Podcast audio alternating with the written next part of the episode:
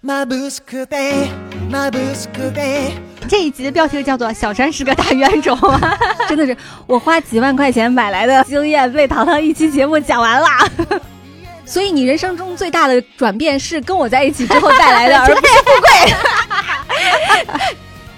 期待看到你的转变。 好的，哎呀，这个老板的嘴脸露出 来了，你笑够了，我再开始。够了。好，乱反射した太陽が君を連れ去ってしまう Hello，大家好，这里是拆漫专家，用二次元视角看三次元的世界，我是糖糖，我是小山，在进入今天的主题之前呢，先跟大家强烈的安利一下电影《蜘蛛侠：纵横宇宙》。哎， 我和小詹五月三十一号的时候参加了这部电影在未来事务管理局时空观影团的点映场，看完之后呢，我真是特别的震撼，算是我最近这几年看过的最好看的动画电影，没有之一了。我上一次有这种感受还是看《蜘蛛侠：平行宇宙》，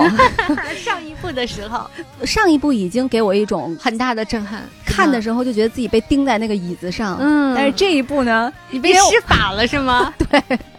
而且我在第一排，整个人就是，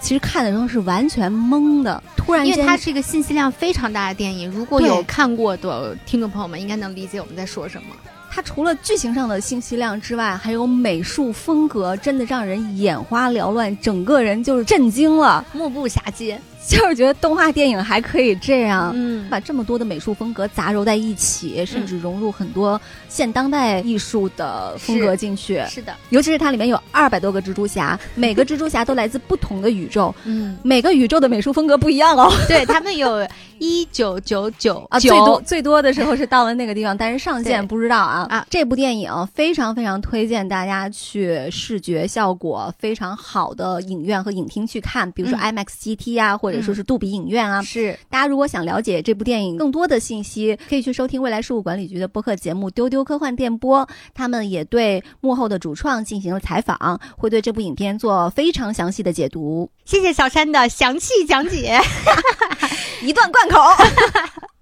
那我们就回到今天的主题，嗯，今天我们这期节目的主题非常的不科幻，嗯，它很生活，很日常，嗯肯定是我们每一个人都曾经经历过，或者说是正在经历的阶对段。是今天跟大家聊聊交朋友这个话题。嗯嗯前段时间我跟小陈有一天聊天啊，谈了一下自己周围的朋友，然后我就发现了一个问题，就是我已经很久没有交到新朋友了。大部分的朋友都是我上学期间，或者说我刚来北京工作的时候交到的朋友，近些年要少了很多很多。嗯，然后我就在想说这是为什么呢？后来我想了想说，哎，我是不是有点社恐了？其实相比较我刚来北京的时候，我现在确实更爱一个人在家待着。嗯哼，呃，我也有很多朋友说自己是社恐啊，小山也是。有一些轻度的吧，嗯因为我非常恐惧打电话，嗯接电话、打电话对我来说是一件很可怕的事情。嗯这些年，大家会觉得社恐不再像以前一样是个贬义词，嗯，但好像还蛮以自己社恐为荣的。嗯，我说我社恐，别人就会说你凭什么？你配吗？我说 我我我我就是很害怕接打电话这个事情。我在嗯家里面有人敲门，我会装不在家，因为不想跟陌生人接触嘛。嗯，所以我后来想了一下这个问题啊，你说我们是真的社恐吗？或者说我们是真的喜欢天天一个人在屋里待着吗？其实并不是的，我们只是厌恶在人际关系中感情时间的无效消耗。对你说的这个，我就想到了，我现在确实有交新朋友，但是我的嗯新朋友和我的老朋友，他们都是一挂的，嗯就是高度同质化。我已经不会再去交一些和我自己很不一样的那些朋友了。嗯就像你说的，它会消耗你的情感和时间，嗯你更愿意去在舒适区里面消耗这些东西。是的，而不是说要去想怎么样跟和自己很不同的人交流、嗯交朋友。嗯，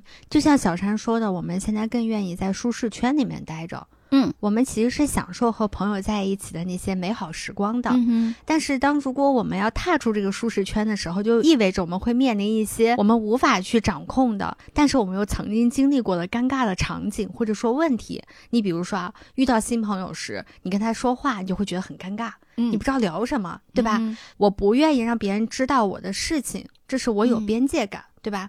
我跟其他人聊天时，我会斟词酌句，是因为我在乎别人怎么看我，我会觉得很焦虑。嗯如果我交流的这个人和我不同，我就会跟他有一点不太好沟通，嗯，因为我很担心伤害到他互相伤害吧，啊。对，所有的这些情况，其实我都遇到过。嗯啊，啊，每到这个时候就会在想说，如果我能应对好这些事，该有多好呀！尤其是我们两个现在在创业阶段嘛，你必须得跟很多不对同的人去聊我天现。在就觉得生生把我一个 INTP 逼的变异了， 就是要去和自己的老朋友交流，然后去认识新朋友。是，那今天想给大家推荐这个番剧呢，其实就能给到我们一些这方面的答案，嗯告诉我们一些应对的方法。对如果我们 应对好这些问题，我们哎的生活会变得多美好。那这部剧呢，就是今年的四月新番《跃动青春》，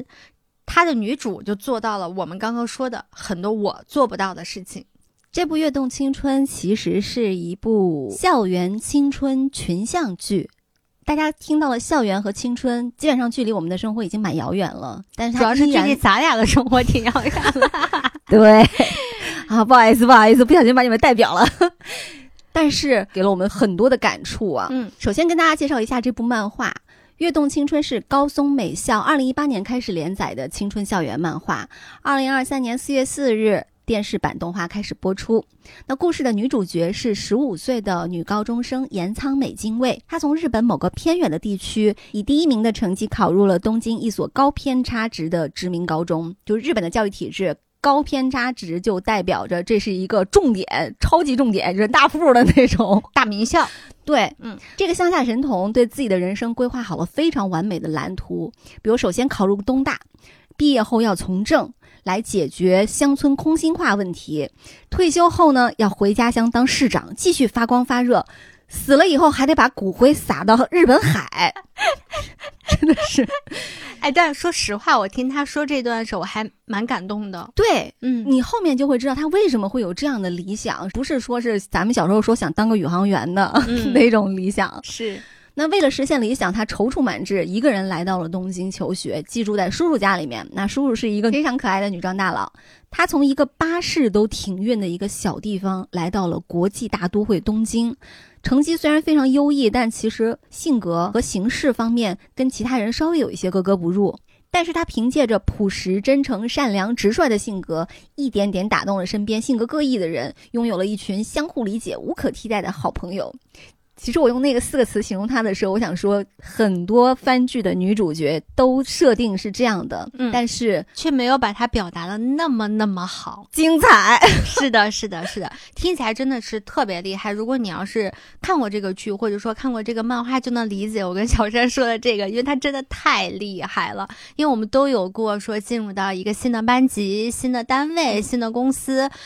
或者说，有的人还有移居新的城市的这样子的嗯经历，融入新的环境，结交新的朋友，绝对不是一件容易的事情。女主角美津卫其实比我们面临的情形要更加的复杂，落差更大。我觉得可以把它理解成像小镇做题家这样子的身份吗？蛮像的哎，嗯其实、就是你从一个那个还蛮偏远的一个地方，突然来到了北京或者上海。 那个地方的偏远已经真的是无法想象了，连巴士都没有了。是的，是的，土味乡下神童来到时尚东京名校，身边都是传说中冷漠的东京土著，但他不但收获了真挚深刻友情，还能像小太阳一样去影响和改变周围的人。那他到底是做了些什么，能让大家对他是这种感受呢？我跟小山总结了一下，嗯最后这句话就是：真诚是友谊的必杀技。 这句话虽然俗，但是落在她身上的话，你就会觉得是一个完美的演绎。嗯，那真诚是什么呢？我的理解啊，真是本质、本性的意思。嗯诚呢就是坦率、坦诚的意思。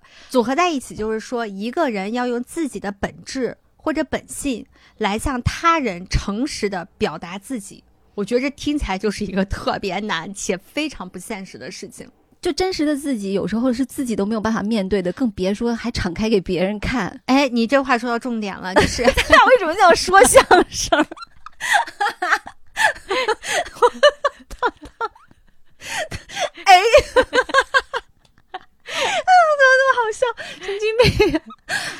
你笑够了，我再开始。够了，嗯好，小山这句话其实是说到重点了。真诚其实就有两个层面，最重要的第一个就是要面对自己，嗯其次才是面对他人。嗯你没有办法面对自己，你都不知道自己的真诚是什么样，你又如何用它来示人呢？你也会担心，当你把真实的自己展示给别人的时候，别人都会离你远去。或者你会担心你受到伤害。所以，我们其实多多少少都是在别人面前是伪装的，但是这个多少的程度是有差别的。为什么有人那么有勇气表露出真实的自己呢？因为我觉得他们是不容易落入一些错误的思维陷阱的。嗯，当你觉得我表达真实的自己，别人会不喜欢我，或者说造成一些不好的后果，这个时候你可以想想你的思维逻辑是不是出现了一些陷阱？这些陷阱其实是非常常见的，就比如说我们会认为一些事情是应该的、必须的，比如说我在跟人相处的时候应该。很幽默，很好玩，很有趣。如果做不到的话，我就会进行自我攻击，就会觉得如果我不是一个那样的人，我是不是就没有资格去拥有朋友？嗯，人家是不是都喜欢那样的人，而不喜欢我这样无趣的人？嗯，这个叫专横的应该，专横这个词用的可真好。它多多少少是带有一些偏执的成分在里面的。嗯其实这一点我感触还是蛮深刻，就你在说这一段的时候啊，但我的感受不是来自于友谊这一块，而是嗯来自于我的过往的工作经验。我之前有一份工作呢，是和科幻相关的，嗯但我并不是一个从小就看科幻小说或者说科幻电影长大的科幻迷，嗯所以当我进入这家公司之后呢，我就会发现，哇，哦我周围的同事他们的阅片量、阅读量，对于我来说就是那种喜马拉雅山之高，我一辈子都不可能去企及的。嗯我就会有特别大的心理压力。在工作的时候，我会觉得我不专业，所以我没有资格去说话、去表达自己、去做这些工作内容。虽然我的同事们都告诉我说，他们也没有看完这个世界上所有的科幻作品，他们也有不喜欢的系列，包括他们有人说，我就没有看过超英的作品，因为我不喜欢它。这不是我吗？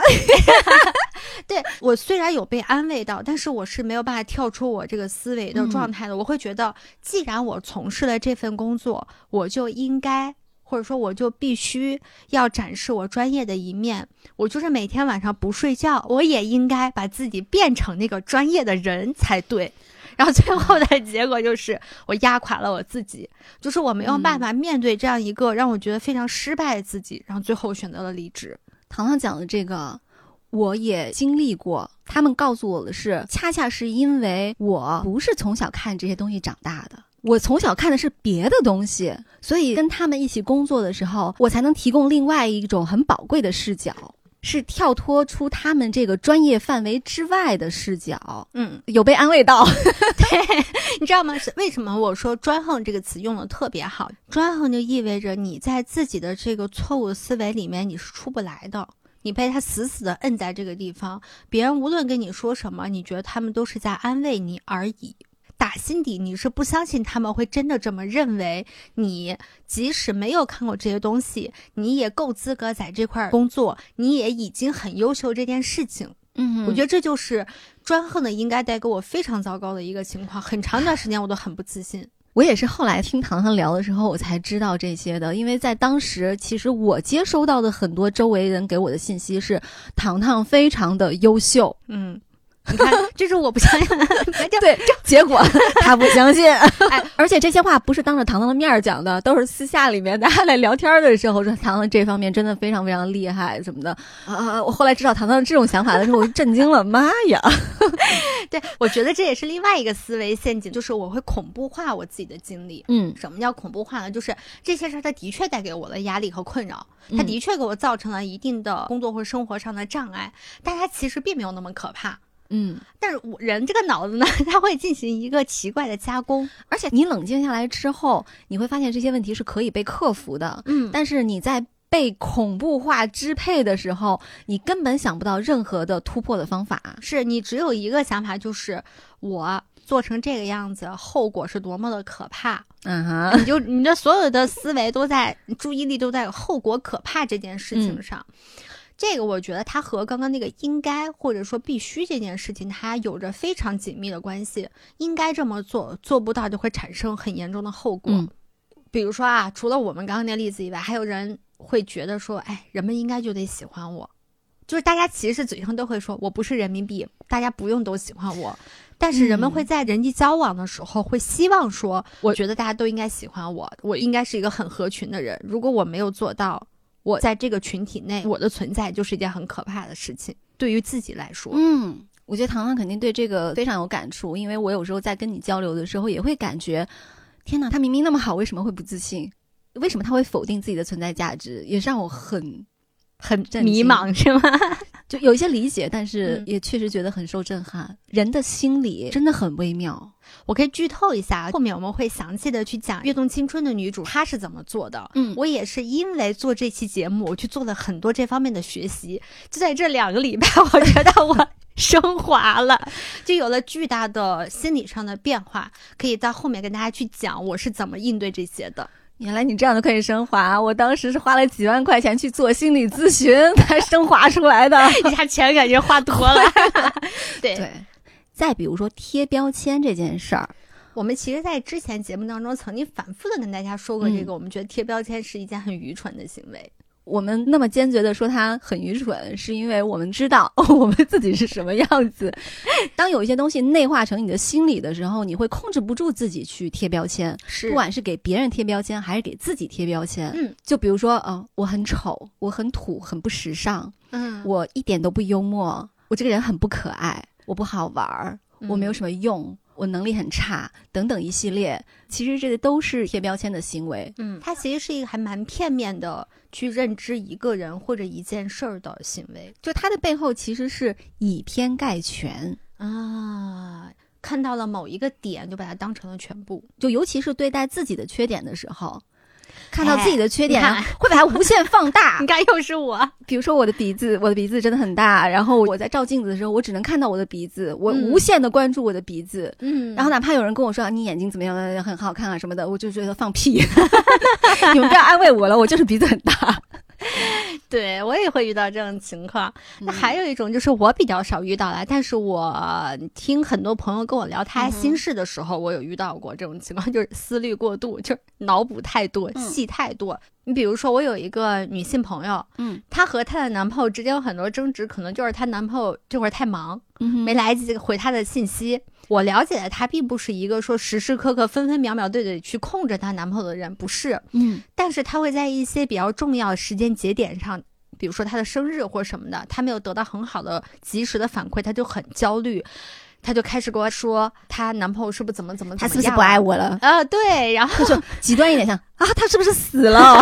他当然他没有说这个话，但我就说有的人他会脑补说，哎，她男朋友是不是有哪些啊越轨他的是行不为、是啊？外面有什么的莺莺燕燕了？对，那个其实就是思虑过度了，然后嗯你就会啊自己越补越生气，越补越生气，然后最后发现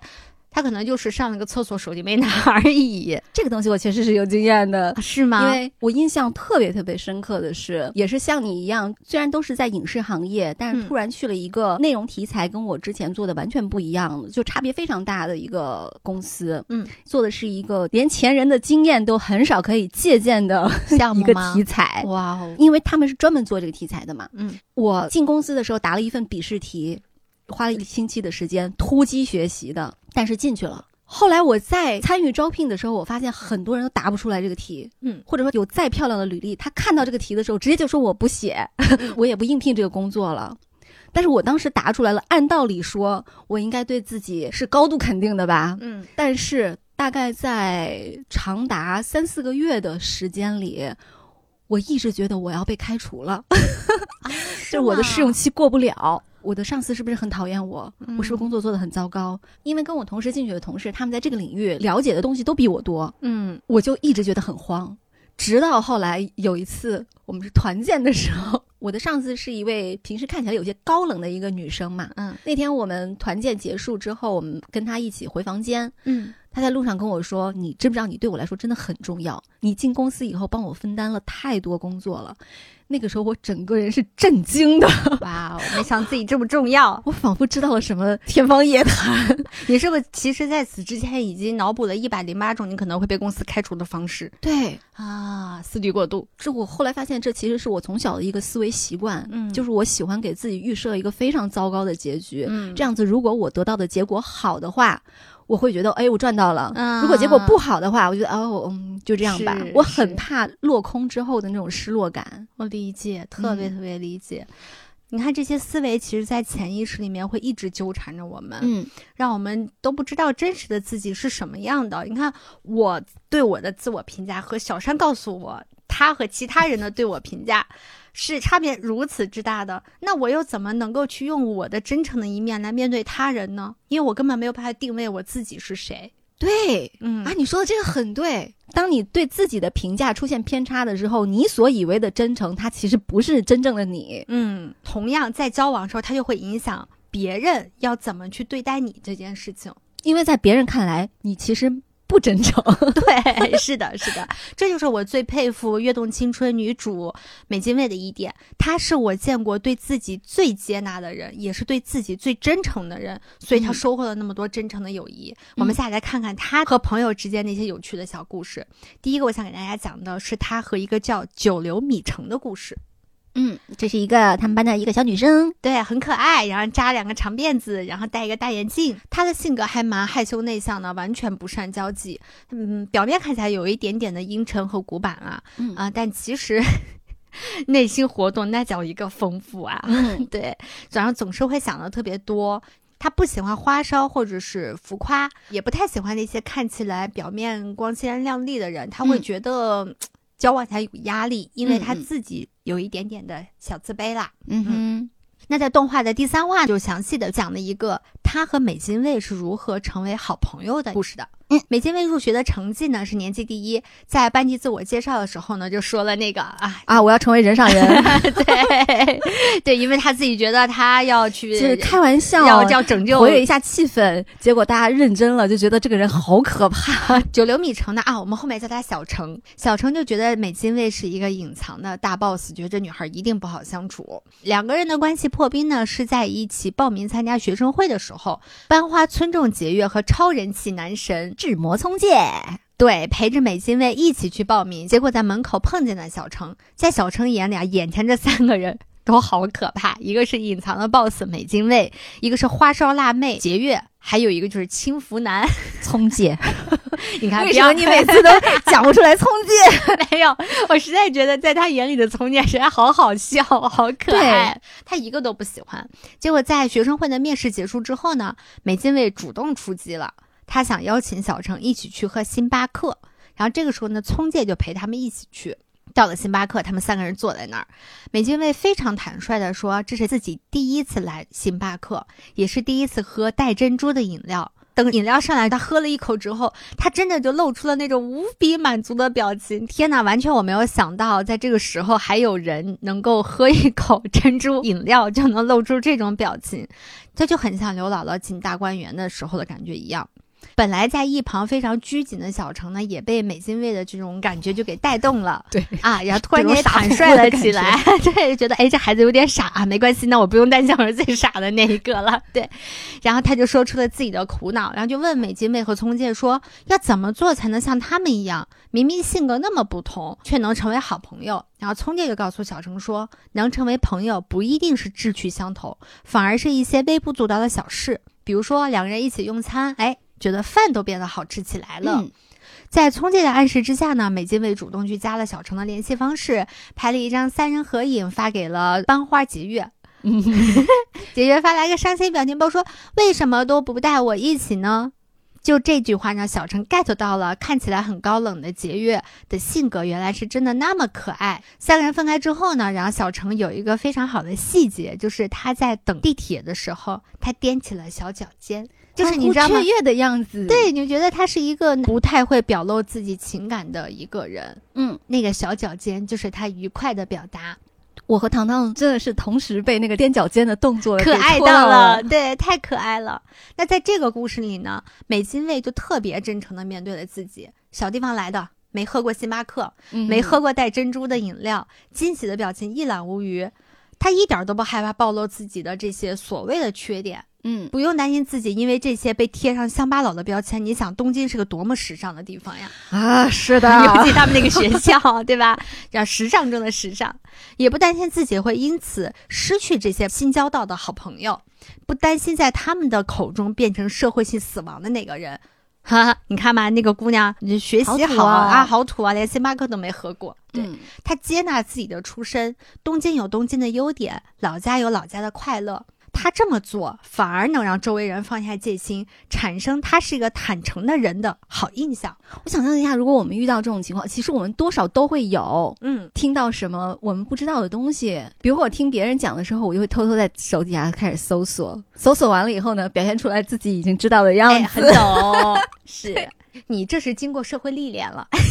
对，就是假装 啊，嗯小程还是一个很单纯的孩子，他他就就和你不一样，他也和美津卫不一样。在繁华的首都东京，在这些名校同学之间没有喝过星巴克，那将是多么可怕的一件事儿。因为小程应该还是东京本地人，嗯哼，他会去想这些人怎么看我呢？会不会认为我很土？因为本身我打扮的确实也很土。我会不会很穷？我居然连消费星巴克的能力都没有。嗯，我们不是一类人，我都没有喝过星巴克，我跟他们能有什么共同语言呢？嗯哼嗯，我又不会打扮，性格也不好，还戴着眼镜，我就是最不起眼的那一个人。经过这件事情，我会不会从此就被他们排除在他们的社交圈子之外了呢？这毕竟才是刚刚高一的开学时候，那未来的三年高中生活，我该怎么办呢？你以上讲的 是小程在想象自己如果是美金卫，对，他会有会怎么样的想法？啊嗯，他会思虑过多，会恐怖化，会想很多很严重的后果。嗯结果他没有想到的是，美津卫坦率地说出了他没有喝过星巴克，而他的同学，他认为那个很轻浮的，的校 草从从戒戒，居然毫不介意。虽然从姐看起来是如此之时啊他真尚，的很帅。对对对。更让他意想不到的是，在美津卫嘴里的星巴克是真的好喝，它是一个好喝的饮料，而不是一个品牌。这也很难，对，对。哎，你这句话真的我们接不到星巴克的商单了啊！从那一刻开始，小程才开始学着放松自己，嗯，然后他有了想去融入美津卫和聪介这个友谊圈的那种渴望。 这种感觉就像是你跟人说：“哦，我吃了汉堡，我吃的是麦当劳的汉堡还是 Shake Shake 的汉堡这个事是什么？？”这是一个你看不耻下问，你你成长了，你成长了，就是一个怎么说呢，还蛮贵的比是较吗好吃，然后贵有一点贵，嗯就是它品牌效应比较大的一个 啊这样的一个汉堡，界星巴克，你这有点低 了，有点又有点儿，就是稍微的再高一些吧， OK 轻奢轻奢汉堡吧 ，get 到了吗？ get 啊到了就是它变成了一个品牌，而不是说它这个食物的美本质食。。嗯，那我可能不喜欢吃汉堡，但是我哎一样会觉得吃那个汉堡比较屌， 然后我就标榜自己的身份。对，嗯，所以你看，在美津卫的影响之下，连食物都真诚了起来呢。 对，嗯那我们想说是什么呢？就是坦率啊或者说自我暴露一些缺点，其实是一段友谊真正开始的关键。嗯，从互相不认识到朋友的这个过程，就是自我暴露广度和深度的增加的过程。嗯嗯，可能刚开始只是我没有喝过星巴克，到后来就是其实我内心会有很多真正意义上的恐惧的抽象的那些东西，嗯但是要做到坦率可太难了，相当不容易。因为坦率是什么？是自信，是不害怕暴露自己的缺点，是不认为自己必须被每个人爱戴和认同，是不要求人们应该有和我一样的价值观和信念，是我可以不是我所有认识人里面最聪明的那个。懂得最多的那个，经历最多的那个人，或者我不用跟他们一样优秀，我不用成为一个完美的人。就比如说你不愿意暴露出来，你可能是害怕别人看不起我呀，或者等等一系列的。嗯嗯我觉得能够坦率的自我暴露，其实也是对对方的信任。嗯就我信任你是一个可以能接够纳我的人，对嗯你是一个真诚善良的人，你不会因为我暴露出来这些东西而利用它来伤害我、攻击我。啊，是的，那美津卫就是一个在认知方面非常灵活的人，在他的脑子里面没有那么多的应该或者是必须，嗯他也不会去把一些自我暴露之后带来的结果进行恐怖化，嗯，他关注的是事实本身，他也不会给别人贴标签，他不认为嗯是你喝没喝过星巴克呀，或者说是是不是大城市里 的正式户口的居民啊什么的。你又意有所指了，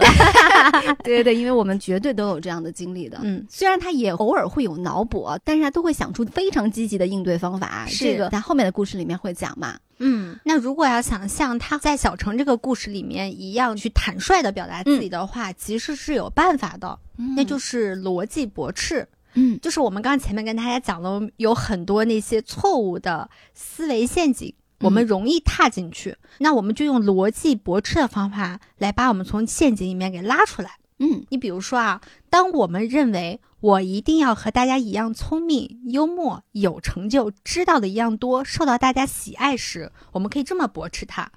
我比较喜欢为人所爱，但期望所有人爱我是不现实的。我能接受某些人不爱我，就像他们能接受我不爱他们一样。我在某些事情上是很有能力的，而另外一些事儿就不行。我可以努力提升自己，但没必要要求面面俱到。嗯，我突然在想，把中间有一句话可以换一下，啊我在某些事上很有能力，而另一些事情就不行。换一下就是我在有一些事情上不行，但是我在另外某些事情上很很有有能能力。 力，哎，哇这是一个正面的一 个充满了力量。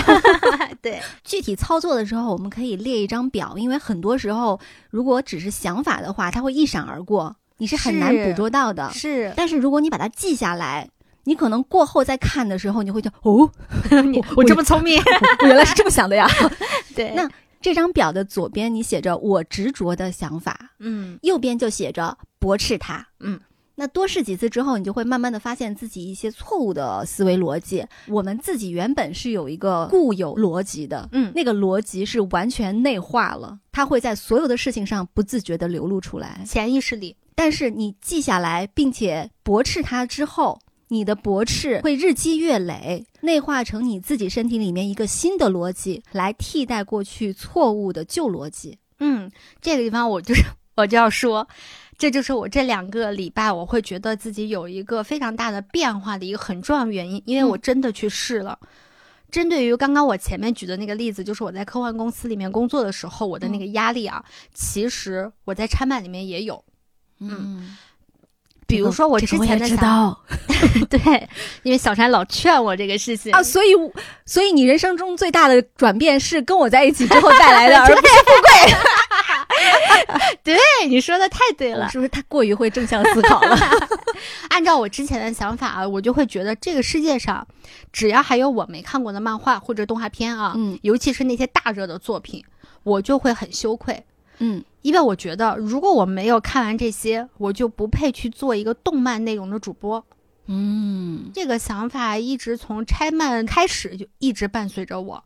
然而这个节目最初是糖糖挑头 的，对我也不知道为什 么，对我经常嗯会干这种事情，就是 先干。啊，对，先看再说，然后后面发现，哎哎哎哎，这自己好像不太行，对，所以他会在让我做很多具体的工作的时候都畏首畏尾的，嗯，但是我现在不这么想了。因为我在纸上真的去写了这个东西，嗯嗯，我在纸上写着就是左边，我执着想法是我必须看过所有大家都爱看的动漫，嗯右边呢，我就写的比较多了。我的驳斥是，我希望自己做拆漫具有合法性和专业性。合法没问题。广电总局说， 我没有说你不合法。对，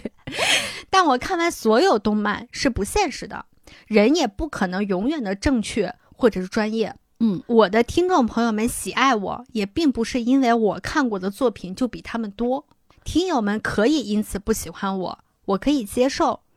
我可以努力提升自己，在自己擅长的道路上发挥我的优势，但没有必要逼迫自己去做一个完美的人，更没有必要因此有压力。嗯，当有了这层心理机制之后，啊我这两天一直在给拿这个给自己在洗脑，我就会觉得有很多，其实，在之前我在做拆漫的工作当中，会觉得困难重重的事情，嗯，现在就觉得啊，轻松很多，还好啦。就这方面的困扰，其实对我来说非常非常严重。我在工作的时候，经常会很难动笔， 嗯，仿佛我非要看一百本这个专业的书你。是，唐磊说的这个问题，确实是我现在还没有克服的。嗯我好像要把所有的资料都看完，嗯，然后才觉得我有勇气写下来第一个字。啊哎，这就是你的执着，就是我必须看完世界上所有东西，我才可以写东西。所，以导致我是一个非常拖延的人。嗯，这其实是另外一个思维陷阱，就是我必须要做一个完美的人，就是我的产出的内容必须是完美的。那你要用起来这个方法，请驳斥它，对，期待是看到的你的转 变。好的，哎呀，这个老板的嘴脸露出来了。嗯，就是我们刚刚讲的这个故事呢，它是一个人你融入到一个新的环境里面，你要去如何自洽。嗯如何去和周围的人相处的这样一个故事。但当两个人成为朋友之后呢，我觉得有一个问题是你无法避免的，嗯嗯，就是争吵。世界上我还没见过说没有吵过架的朋友。对，先跟刘鑫一个说法叫撕逼。哎，扯桃花儿，很多时候，你和朋友并不是想去争执什么，你也不想跟他争吵，甚至有的时候你是去关心他。嗯，哎，你说吧，这个话吧，总是词不达意，嗯，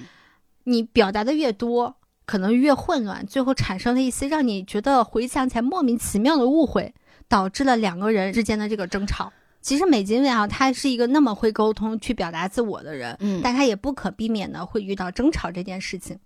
这个故事发生在美津卫和这个番剧的男主角聪介之间。那聪介呢，是我特别特别特别喜欢的一个角色，主要是因为他有一双 puppy eyes。又来了，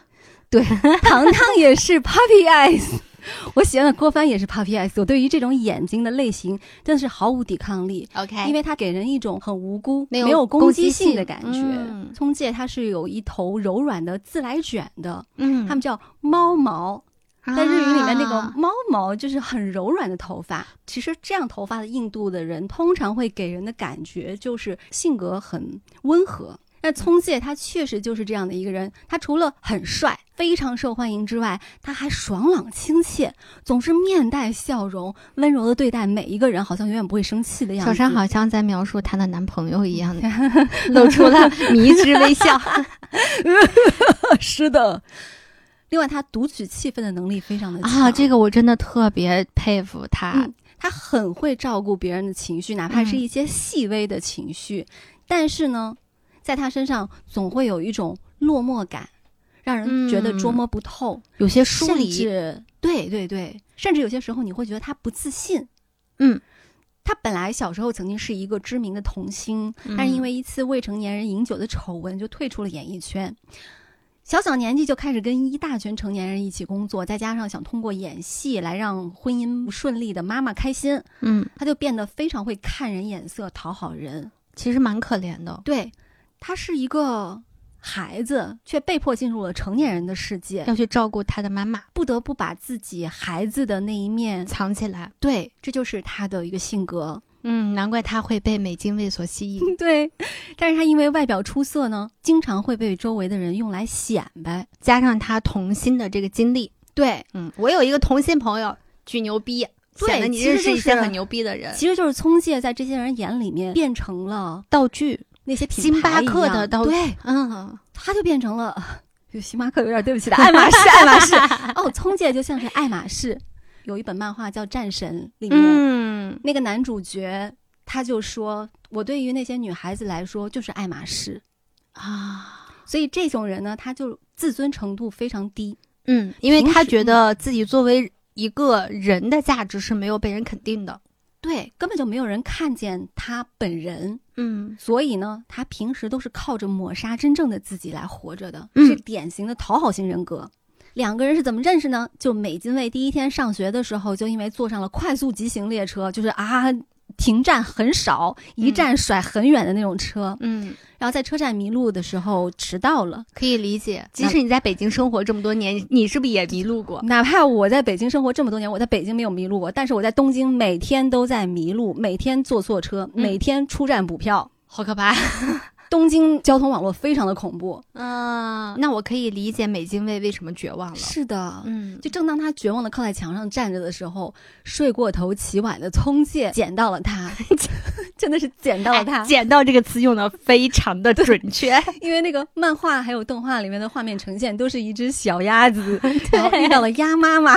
然后鸭妈妈说啊，跟我一起上学去吧。 嗯，所以聪介就亲切的带着美津卫去学校了，还主动跟他成为了朋友。嗯随着两人接触越来越深，矛盾就开始慢慢的出现了。嗯他们两个第一次吵架是在动画的第六话，那是一个梅雨季节，聪介请病假没有来上课。嗯，但学校刚好在公布期末考试的出题范围，然后美津卫是一个卷王学霸，他毕竟是从那么偏远的小地方考到东京名校的，真的就是个小镇做题家。是的，嗯，当时美津卫以为聪介生病了，发信息关心他，才发现他只是起不来床而已。就翘课了。这时候，同学们之间就开始传聪界的各种八卦嘛，包括嗯他初中的时候，很多女生跟他表白呀、每天嗯晚上在外面鬼混呐、包括跟校外的辣妹交往，然后不嗯理自己同学啊什么的。这个时候，美津卫就开始疯狂脑补了，他有脑补聪介是一个不良少年，嗯然后甚至要退学了，就穿着那种机车的啊，还蛮帅的衣服，然后骑个大机车，然后到你看桥你来看你这扔个给美津卫，嗯你你这个也很也很颜 狗嘛，对不扔对？给美津卫一张纸条，帮我告诉老师我要退学。美津卫就觉得非常的担心他。嗯，到了第二天呢，聪姐又迟到了。他今天来了，但是迟到了，聪姐来了之后就发现，哎，跟美津卫的气氛不太对头，美不津卫搭。理他。对，然后课后呢，老师说你们帮我装订一下资料啊什么的啊，嗯两个人就一起留下来帮忙了。聊天的时候，聪介又表现出来对期末考试满不在乎。这个时候，美津卫就炸毛了。他说：“希望你不要这样子随随便便的对待自己，你也不想听到关于你每天晚上四处鬼混的传闻吧？”嗯，聪介就知道美津卫听了那些传闻了，他当时就有一点儿受打击。嗯，还有说，期末考试很重要，但只是对美津卫而言吧。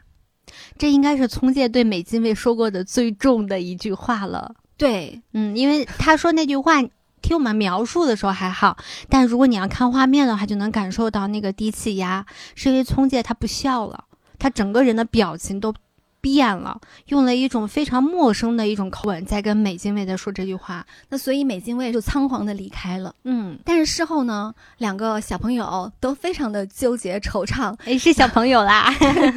然后开始反省自己，比如说找自己的朋友在倾诉这件事情啊什么的。嗯第二天再在学校碰面的时候，聪介因为他自己的性格原因，是一个非常爱逃避问题的人，嗯，他不愿意正面跟别人发生冲突。对， 选择当这件事没发生过。对，嗯，但是美津卫是一个非常直球性格的女孩儿，嗯是的，在这一天上学的时候，一直在思考自己当时想说的真心话到底是什么。嗯，她开始明白，我想说的并不是你不要随随便便对待自己，你也不想听到那些传闻吧，这不是她的真心话。嗯，她就开始思索自己一开始到底是怎么想的。放学之后呢，美津卫主动找聪姐，这时候聪姐还跟那儿说是，哎，呵呵我家里别有事扭让我帮忙，好哈别扭，嗯，我要快，我要早点走啊。聪姐虽然对美津卫道歉了，但是你能感觉到她就是有一种他不知道该怎么去解决这段矛盾的那个状态。也不想去解决，嗯，她选择用道歉把这个问题混过去。翻篇儿了。嗯这个时候，美津卫叫住聪介，跟他说：“昨天自己净说了一些大道理，很对不起。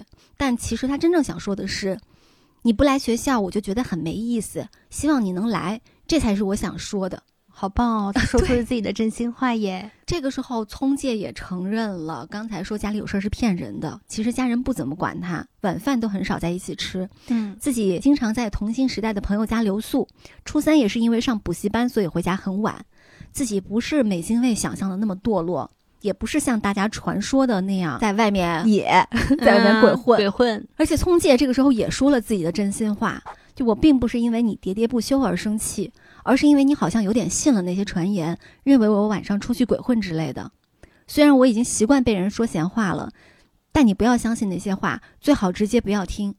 就两个人找到了自己的真心话，也把这个真心话传达给了对方，是的，就解决了矛盾了。嗯，然后解决矛盾之后，聪姐就觉得很好笑，因为上一次这样郑重其事的跟朋友和好，还是上真小的学像的很时候像。小学生一样。一般解决问题，可能像我朋友给我快递点吃的什么的这 种，已经不错了，大家觉得很实惠了。嗯，就给个台阶下了。嗯对你说的这个非常对，就是给个台阶下，嗯，给台阶并不意味着你们真的解解开决了问矛题盾。。嗯，那这个时候，聪介就说：“我还是第一次和一个女孩像这样认认真真的交朋友。嗯，两个人的友情这种关系，在这一次争吵之后，有了一个非常大的飞跃。对，嗯，是他们的会更了解对方是一个什么样的人。嗯，嗯呀，这这就是我们刚才前面说的坦率的深度和广度，会让你的交友的深度和广度产生变化。嗯。”嗯，我从来都不觉得两个人在一起，不管是什么样的关系，不争吵才是好的。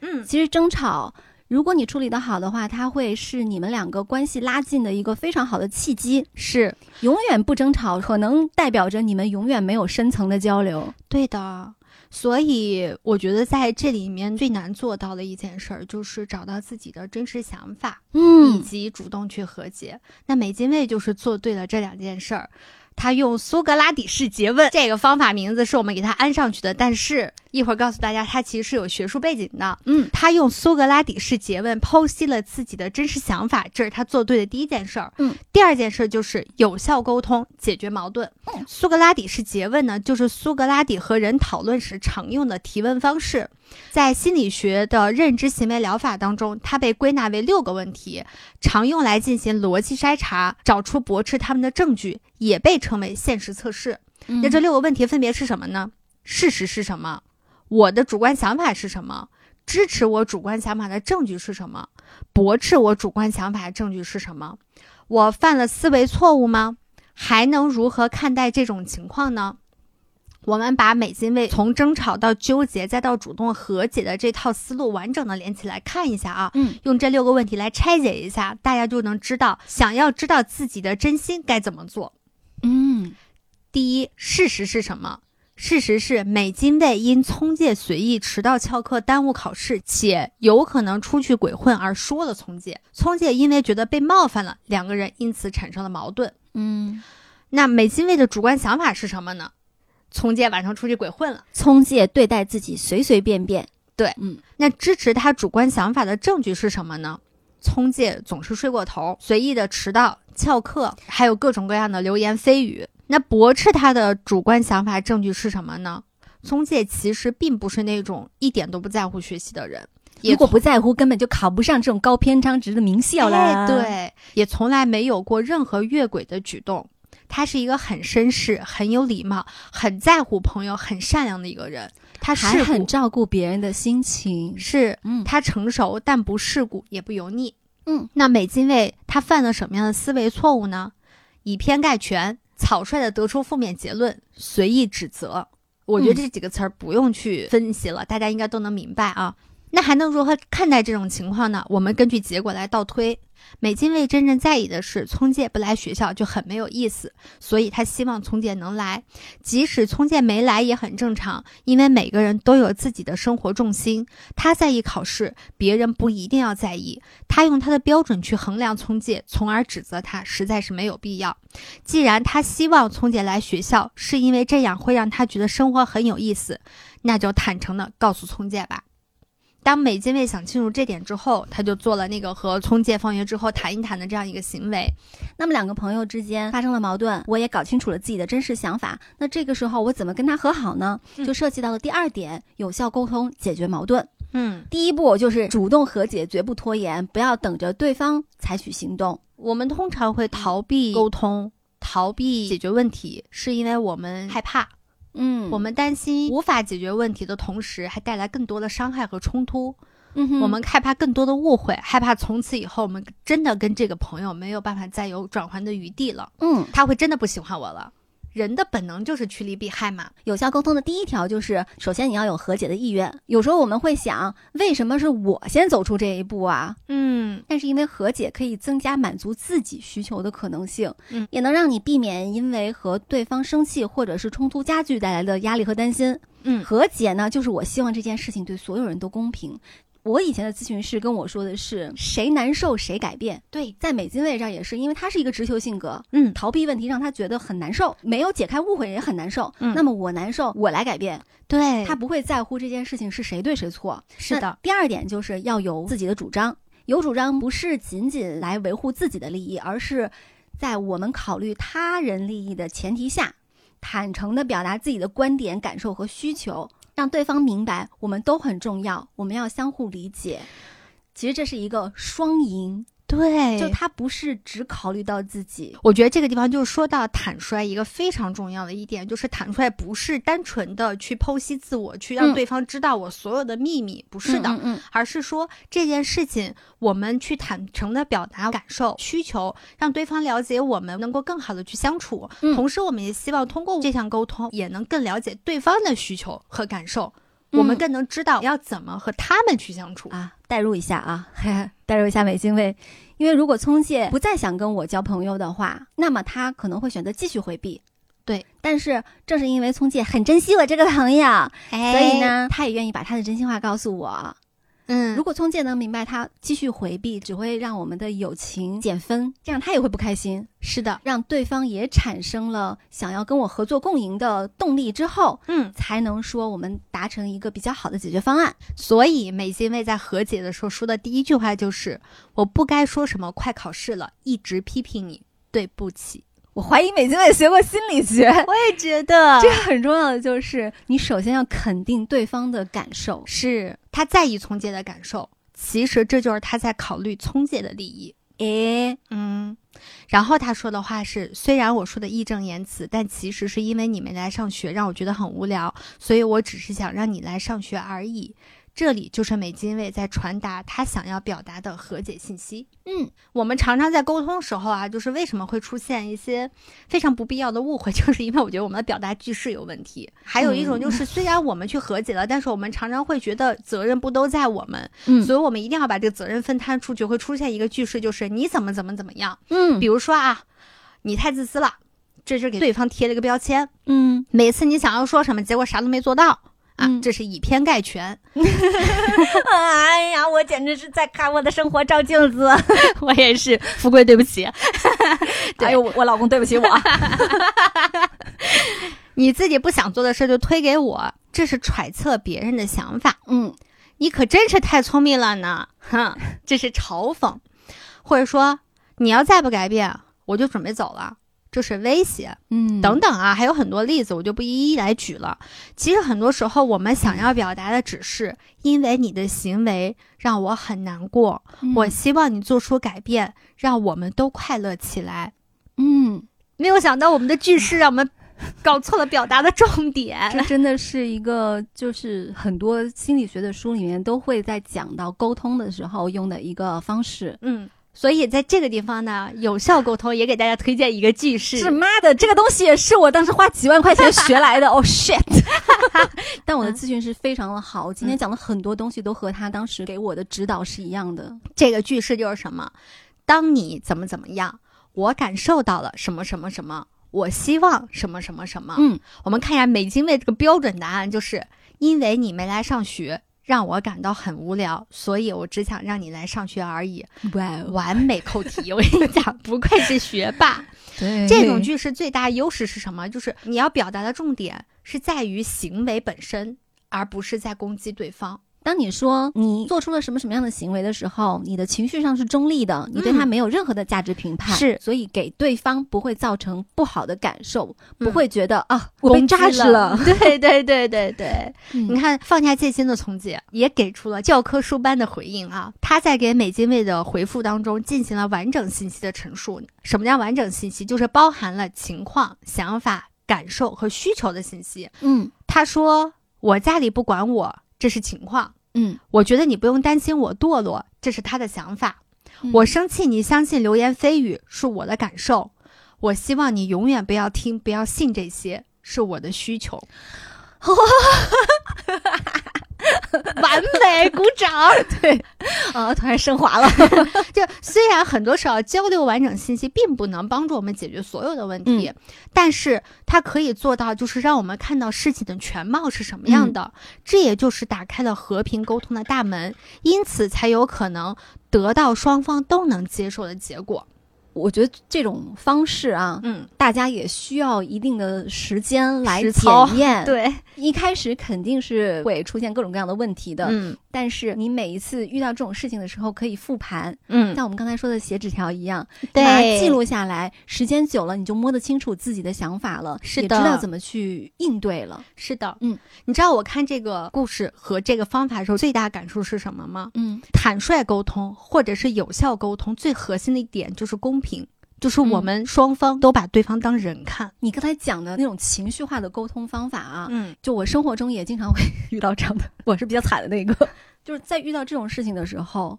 我感觉对方他就像一个巨婴一样。啊他他拒绝承担嗯他责自己任应该承担的责任，嗯把所有的过错归结于我，嗯其实同样是一种不负责任的沟通方式。嗯，其实美姐妹不光是一个特别会沟通、特别会自我思考、自我剖析的一个人，嗯，他还是一个情商非常高、共情能力超级强的人，然后超级会夸人。我跟你讲，这点我就特别佩服他。表现的最淋漓尽致的，其实是在他和江头美嘉的关系上。嗯这部漫画的简体中文版，我女儿看了三遍，她跟我说她最不喜欢的就是江头美嘉。哦，我可以理解。但是她其实是一个让大多数读者和观众都能产生共情的角色。她表面看起来很时尚，女子力十足，很有心机。她刚开始是瞧不起美津卫的，嗯但但是因为聪介跟美津卫成为了朋友，她就主动跟美津卫示好。因为他喜欢聪介，对，还有时不时的会表现出来优越感以及对美津卫的嘲弄。嗯但深入了解之后，大家会发现啊，美嘉的心机只是她的表象而已，她其实内心非常的没有自信，她也很害怕受伤。她有一句台词，真实的表现了她的内心：如果我不是最漂亮的、最纯洁的、最正直的，谁会选择我？自我认同程度非常低，嗯，翻译过来就是我必须最漂亮，我必须最纯洁，我必须最正直，大家才会有可能别喜人会欢选择我对，那他刻意打扮自己，频频向聪介示好，都是想用这些来装点他，让他成为一个值得存在的人。其实这个东西对于很多很多，特别是青春期的孩子来说，是一个极其普遍的心态。嗯，我们其实都经历过这个状态。那个很重要的时期，是你在这个世界上锚定自己存在的一个重要阶段。嗯嗯，在动画第五话其实是美津卫和美嘉关系破冰的一个非常重要的一个事件，就是学校组织运动会。但是呢，美津卫是一个运动白痴，但但他他又又觉觉得自己是班长，得对他不能逃避这件事情，他应该承担起这个责任，他还又很进可了爱。排球队。嗯，那聪介就鼓励他，啊就说：“那我可以陪你练习啊，我们找一个在这方面比较擅长的人来教你吧。”于嗯是就找到了美嘉，美嘉美滋滋啊，我觉得聪介是多多少少知道点什么，他刻意的，你不觉得吗？哎哎，我之前不觉得哎，哎你这样一说以后，Papi S 在我心中的形象又高大了。 然后美嘉就开始教美津卫打排球嘛。聪介在和不在的时候，美嘉就是两副面孔。嗯，同时她也很嫉妒美津卫，她就觉得美津卫不加修饰就能被聪介接受，可是对自己想要瘦就必须要克制食欲，参加耀眼的社团，混光鲜亮丽的小圈子，她才能被人家羡慕，被人家认可。嗯，某嫉妒天，加自卑吧。对对对，嗯，有一天，美津卫和美嘉一起去体育馆训练，他们的场地被占用了。嗯，两个二年级的篮球社的男生嘛，学长，球还砸在了美嘉身上。这些事情就勾起了美嘉小时候因为自己又胖又丑，被人家欺负霸凌的回忆。这个时候，有一个学长走过来，把两个男生赶走了，就说：“那个你们干嘛欺负一年级的新生啊？”走了以后呢，美嘉就气鼓鼓的开始诅咒两个男生，还默默的记下了他的名字，写在了自己仇恨的小本本上， 准备以后报复。但是一转头发现，美津卫记住的只是那个帮助他们的学长的名字。啊，这个时候，美嘉就大受刺激啦，她就开始明白为什么聪介对美津卫那么照顾了，嗯，也感受到了自己跟美津卫之间的差距。这时候，杰月跟小程，哎，我们前面讲了嘛，他们都来一个看班花，一个戴眼镜的小姑娘，嗯，他们两个来看美津卫训练。这个时候，美嘉知道解月也会打排球，累积的情绪一下子就爆发了。因为节约和美津卫的关系非常的好，是的，嗯而且美嘉原本就很妒忌解月这样子天生丽质的美人。对，美嘉心里想，自己既不是解月那样的惊艳的大美女，也做不到美津卫那么单纯率直。这样的我，又有谁能看得上呢？所以，她积累的情绪终于在那一刻爆发了。她质问美津卫为什么选择让自己教她排球，而不是解月，认为美津卫是讨厌她，觉得她好欺负，想要看她笑话。这个时候，美津卫说：“之所以选择美嘉，是因为她平时讲话虽然有点冲，但是从来没有撒过谎。嗯，知道他一定会对自己毫无顾忌的提意见，而且美嘉教的很好，他作为一个新人也完全能学会，一看就知道美嘉私下做了多少努力，肯定是练习了很久。因为你要会教一个人，首先你对这个知识是烂熟于胸的，嗯，而且内化你也成自己知道，的，而且你经历过一些踩坑的阶段，对，你才能知道怎么能让一个人能够快速的去了解这件事情。是的，嗯在这一整个事件里面，美津卫他做到的是遇到事情正向思考，就是他嗯说的。记住了那个帮助他的人，，哎，那一点真的很戳中我，我从对来都没有想过这件事情。而且那个学长的名字是在鞋上的， 就是很不起眼的一个位置。说明美津卫在日常生活当中，他非常下意识的会去记帮助过自己的人，这已是经的成为了他一个潜意识的行为。是的，嗯，就是你的生活中肯定会遇到各种好的事儿、不好的事儿，嗯但如果说你是一个比较容易负面思考的人，你会记住那些不好的事儿，从而觉得自己的人生无比的悲惨。嗯，但如果你记到好的事情的话，你会觉得哇，每天都是 a perfect day。哎，是的，嗯，他还做到了一点呢，就是识别情绪和语言之下对方的真实意图。嗯，如果说美嘉真的那么讨厌他的话，怎么会去教他打排球还教的对那么细致呢？你说的没错，就美嘉真的是很认真的在教他，并且把他教会了。嗯，那我就知道你此刻对我说的那些残酷的话，并不是你的真心话。嗯刀就是子嘴豆腐心。对，嗯，还有一点非常非常非常重要的是，你在任何的人际关系上都可以使用的，就是用心发现、用心赞美，并且赞美要具体，肯定对方的长处，让对方产生价值感。嗯，这个东西啊，在很多很多的育儿类信息里面会经常提到。是你光夸喊，哎呀，你好聪你明啊，好什么，棒，这是一句屁话。是的，你的夸奖是要夸奖到对方的心上，嗯就就是他最引以为豪的，他觉得自己做的真的很棒的东西。嗯如果说你对他就是泛泛的哦，你好棒，嗯，他丝毫不会因为这一点而产生价值感。很重要的就是美津卫对美嘉说的，并不是你排球打得很好，啊而是你私下一定做出了很多努力。对，就像我刚才说的，美嘉很多她的心理活动就是我真的很努力，很努力才能维持现在这个形象。嗯，那美津卫就是看到了她的努力，嗯并且肯定了她的努力。是，这就是美嘉最在意的点，她在意的并不是我瘦、我漂亮、我时尚，或者说是我有很棒的小圈子之类的。他在意的是你们是不是看到了我为了成为和你们一样的人，居然付出了这么多。她是发自内心的需要这些东西来肯定自己的价值的，因为她认为自己其实是一个毫无价值的人。嗯嗯，你说这个，我就突然间想到这两天我在网上看到的一个有关于要不要生二胎的一个帖子，然然后后这这个里面呢，有很多都说我不生，我也不希望我娃生，为什么？因为我觉得我无法做到公平的端水对待两个孩子。个结结果果有一个帖子呢，就是让所有人都大受震撼，那个想法就说父母不应该想的是怎么端水、怎么公平，而是应该想如何让每个孩子都感受到被偏爱。啊，那被偏爱是什么呢？不是说我今天多给了你五块钱，明天多给了你一块糖。嗯被偏爱就意味着你需要看到每一个孩子的真正的喜欢是什么。你你在他的喜欢上做出努力，你让他觉得我在意的东西被我的父母看见了，他们也在意我的在意，这就叫做被偏爱。 然后有一个网友在底下戏称，就非常好笑，他说：“哼，这不就是海王的基操吗所以这位网友要想一想，为什么海王能够成为海王？？”说到这儿啊，我为什么举这个例子，是因为我觉得夸奖一个人也是这样子的，因为其实做这件事情是非常难的，它远比你要去做两个孩子之间端水要难得多。 你讲的这个让我想起来最近我看的一个短视频啊，嗯就是一个妈妈，嗯她有两个孩子，老大是女儿，老二是儿子嘛。嗯，老二还很小很小，但是老大已经就是大概两三岁的样子了。嗯有一天就是老大就说是妈妈想要抱抱，这个时候妈妈正在抱着小的，嗯妈妈就说是啊，那你来坐在妈妈的这一边，我一起抱着你们两个好不好？嗯那小女孩说不要，我要妈妈单独抱抱我。然后她没有说那么多，但其实他表达是对想要的是这个意思。然后他妈妈把那个小儿子嗯直接放在旁边，说是走你，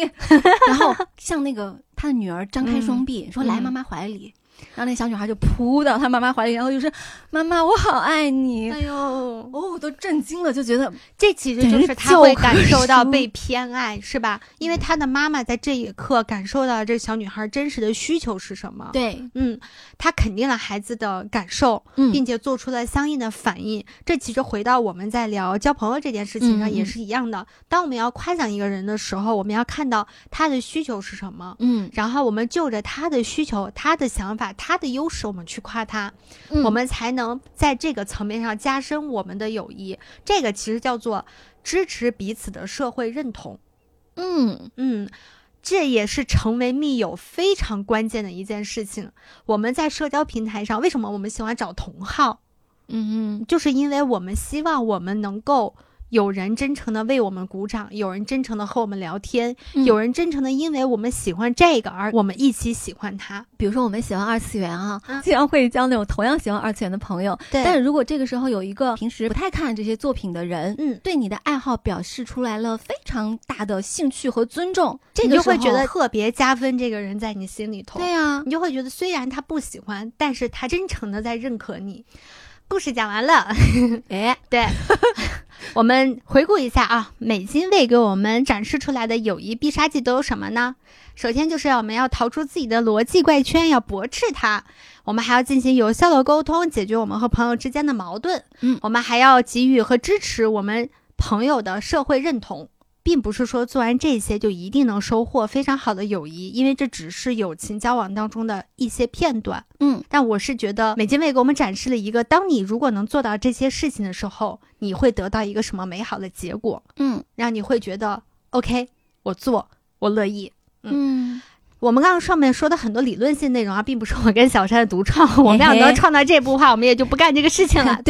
我就去做心理咨询师，啊我们就美美的挣钱去了啊！这些理论呢，大部分都来自一套、啊、有着非常长的一个名字的书，嗯叫做深吸一口气，总有一天你要和自己握手言和，运用认知行为疗法改变我们的人生的书。名字听起来非常的劝退，但是书的内容通俗好看易懂，更重要的是它极具实操性。 嗯比如说啊，《跃动青春》里的学姐这一个角色，学生会那个学姐，我相信会有很多人都会共鸣。高岭学姐，哎，对，他是对自己特要求特别严格、非常自律的一个人，但总被以分钟计算的时间表搞得很焦虑。他在学生会任劳任怨了两年，结果最终也没有从副会长转正，大受打击等等。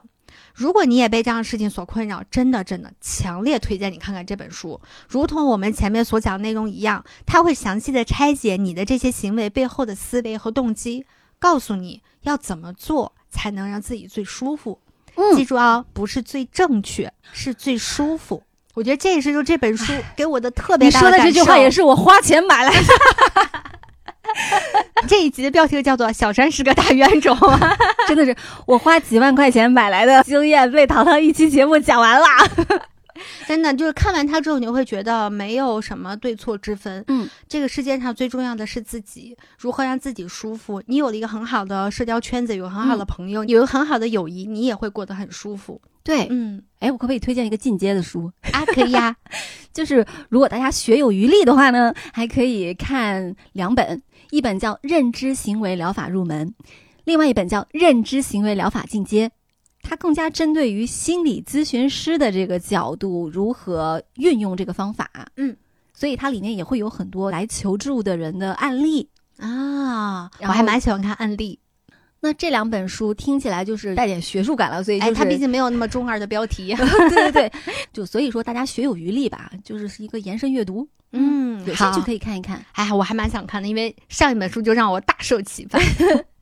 那说了这么多跃动青春的好啊，让不禁感慨，到底是什么样的漫画家和制作公司才能做出如此清爽、温柔又在细节处特别打动人的青春群像故事呢？首先说一下漫画家高松美孝，他是一个1992年出生在富山县的漫画家，他毕业于金泽美术工艺大学，这是一所名校了。比如说，游戏制作人宫本茂、动画导演细田守以及漫画家东村明子等等等等，很多艺术家都是毕业于这所学校的。嗯，那他从小就很喜欢漫画。读大三的时候，他就想找人问问自己是不是真的有潜力成为职业漫画家，于是就给讲谈社出版的青年漫画杂志周刊《Afternoon》和另外一个杂志的编辑部投稿，两边的编辑都对他大加赞赏。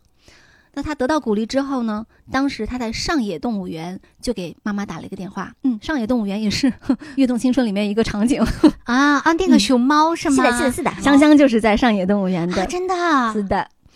当时高松美孝告诉妈妈自己来了东京，想朝着漫画家这个目标努力。本来她以为她妈妈肯定会反对的，谁知道她妈妈听完以后沉默了一段时间，说：“至今为止你想做的事情，我都没有反对过吧？你都画完了漫画，还去投稿了，肯定是真的想做这件事儿。我会为你加油的。”当时她听完这句话，在上野动物园感动得嚎啕大哭。五月三十一号，我们在看蜘蛛侠的时候，啊里面也有一段类似的这样子的表达，就是很多人他在需要做出一些自己不确定的事情，但又很感兴趣的时候，他是嗯很需要来自家人的鼓励的、嗯，认同的、这就是无条件的爱，无条件的支持。嗯是的，高松美孝也没有辜负她妈妈的信任。其实，《跃动青春》只是她的第二部连载作品。嗯，这部作品是从二零一八年八月开始在周刊 Afternoon 上连载。这个漫画杂志的质量非常的高。这部作品呢，在二零二零年获得了这本漫画真厉害评选的男性篇第七名。男性篇，嗯没想到哎，因为是的他是的它里面讲了非常多女孩子的故事，各式各样的女孩子。但是你想想，其实我觉得青春的很多感受是共通的，它不嗯是用性别去界定的。嗯，其实我们刚刚在前面讲到的聪介，关于她因为长得好看，她是童星，她被别人当成炫耀的工具这件事情，嗯在他们班花节月身上也有。这个对其实，在具体的漫画内容当中也有展示，我们就不过多的去嗯阐述了，而是说有很多心情、心结，其实无论是什么性别的人都是相哎，通你的有没。有发现我们的听友群里面，自从这个番播出之后，很多很多，无论男生女生都还蛮爱看的，都很喜欢看。嗯，富贵同学的评价也很高，因为他是一个不怎么嗯看青春向内容的人，给他看过几集之后，他就会觉得、哇哦，这个真棒。那还有日本漫画界的直木奖，也就是漫画大赏评选的第三名，也是在二零二零年获得的。嗯然后在刚刚过去的二零二三年五月十日公布了讲谈社漫画赏的获奖名单里面，《跃动青春》是得到了综合部门奖的。它不太会区分年龄段或者是性别，就是嗯综合指标评出来的一个最优秀的作品，真的很厉害。对，难怪他在四月新番当中如此出挑。另外再说一下这个制作公司 PA Works，它同样是一家位于富山县的公司，啊，也就像老我们家之前呃对，哎呀都是老家，哎藤子 F 不二雄他也是富山 人呐，毕竟日本就那么大一点 啊点。哎对。但是这家公司比较特别的，就像京都动画一样，它同样是一个远离首都圈的一家公司，嗯也是得到了当地政府的非常大的支持的。嗯， PA Works 和呃京都动画一起就并称“都外双雄”， 这个名字哇哦特别的中二。啊，对， 感觉要华山论剑的感觉。公司成立之初，一直到二零零八年的时候，他一直是做外包工作的。嗯从二零零八年开始呢，推出了自己的独立作品《真实之泪》，后面还有《花开一缕波》。玻璃唇啊，花开一缕波讲出来，我们的很多听众都会知道了啊。这些故事都是以富山县所在的北陆地区为舞台的，所以也有人说他是最热爱家乡的动画公司，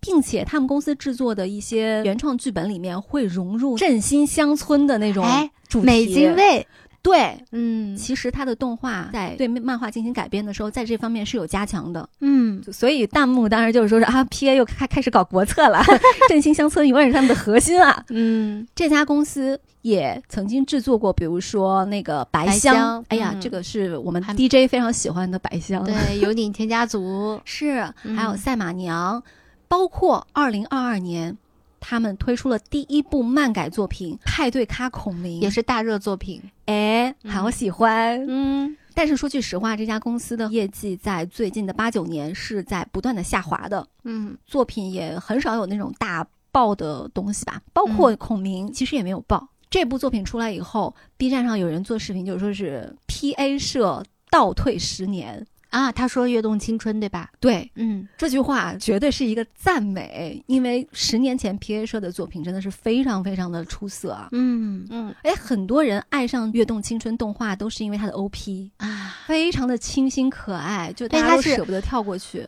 就嗯是简简单单的对画它有风，就很舒服。对，它有戏仿那个《爱乐之城》，然后两个人在里面啊跳舞，对对对还对会对出一些错儿，嗯，就很可爱满满的青春气息。嗯所以前阵子它的 OP 的播放量是突破了一百万的，嗯，官方还发布了纪念的壁纸，我们嗯回头可以把壁纸在我们的听友群分享给大家。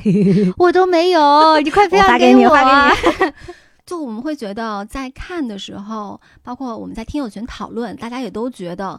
漫画它本身的节奏感已经很好了，嗯但是它在进行动画化的时候，它没有去刻板的去还原那些东西，对而是做出了非常适合动画的节奏。点睛之笔都是。对，就比如说他在面临令人崩溃的升高中的考试的时候，他整个人就给衰掉了，然后在家里面拼命的背单词，就觉得自己要完蛋了。对。嗯，这个时候，他的好朋友小文来找他，带他去吃煎饺和炒饭。鼓励他。就他当时觉得我考不上，天就要塌了，嗯怎么办呀？我觉得我的人生要完了。然后小文跟他说：“你的努力很珍贵，作为你的朋友，我看到了你那份努力，这也很重要。嗯”，那一段他讲完了以后，看到美津卫，他刚开始是面无表情的在吃饺子，然后吃着吃着，就就突然开始崩溃大哭，中间有很长的一段时间的留白。嗯但你觉得那个时间的长度恰到好处，对，落ちたらなんもならんもん世の中的にはねでも挑戦したみつみちゃんにはでっかい意味があるしそれを知っとるうちにもある